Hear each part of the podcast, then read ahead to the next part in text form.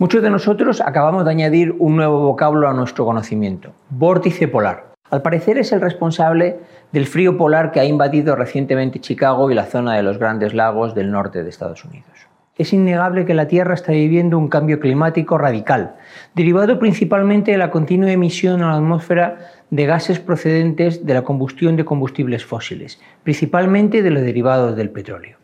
Mientras tanto, el presidente Trump ha decidido, y él solito lo ha hecho, que el cambio en el clima es una falacia y ha abandonado el Tratado de París para la reducción de emisiones de gases de efecto invernadero a la atmósfera. Según los datos provistos por la Agencia Internacional de la Energía, hasta el año 2040, es decir, en los próximos 20 años, se va a producir una gigantesca electrificación del planeta, provocada mayoritariamente por la mejora de las condiciones de vida de las grandes masas de población en Asia y África.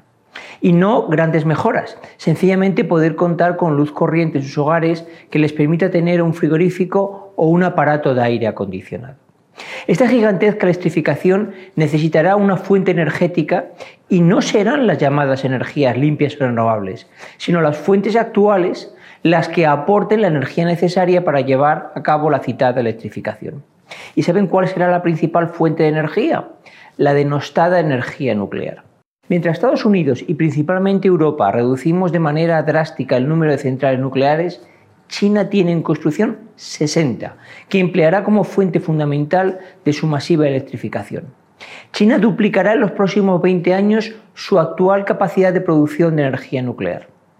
La Agencia Internacional de la Energía, bajo este panorama, no cree que la demanda de petróleo se reduzca en los próximos 20 años. Es más, estima que en ese periodo la demanda de petróleo crezca en un 12% sobre las cifras actuales. Y esto a pesar de las esperadas eficiencias en el consumo.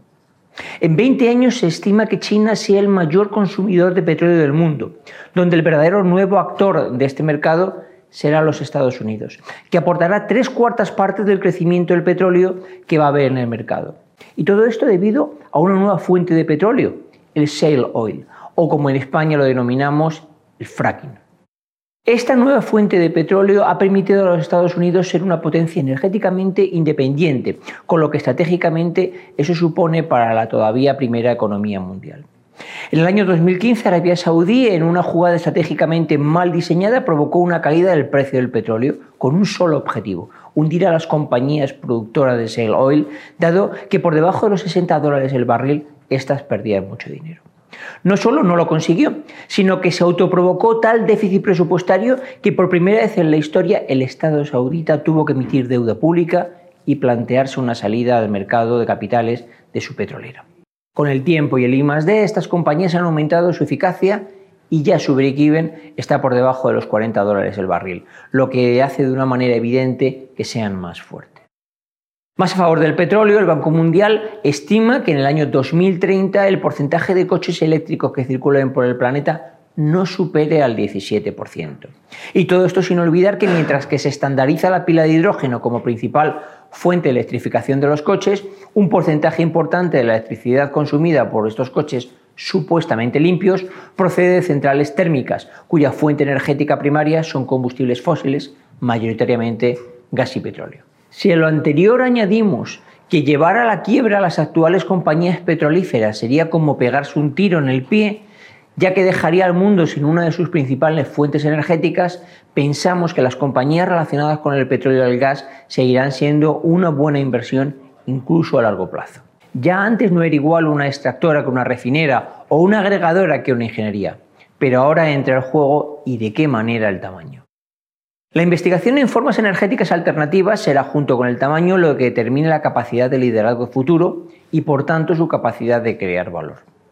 Y es aquí donde estimamos que el mayor potencial de crecimiento de valor se encuentra en las cinco grandes petroleras del mundo, Total, Royal Dutch, BP, Exxon y Chevron. Y dentro de las ingenierías, Schlumberger. El número de pozos bajo explotación y con derechos para tal, así como su red de distribución, le generará la caja necesaria para acometer las inversiones necesarias para seguir siendo los líderes. Y un ejemplo de esto es Exxon, desgraciadamente famosa por el desastre ecológico ocasionado por el petrolero Exxon Valdez al final de la década de los 80 en las costas de Alaska. Mientras que las otras cuatro grandes petroleras han previsto humildes crecimientos en los próximos cinco años, Exxon prevé un crecimiento hasta el año 2025 del 25% en extracción de gas y petróleo, derivado de los pozos que pueden abrir con beneficios cuando el precio del barril Texas está en el mercado por encima de los 50 dólares.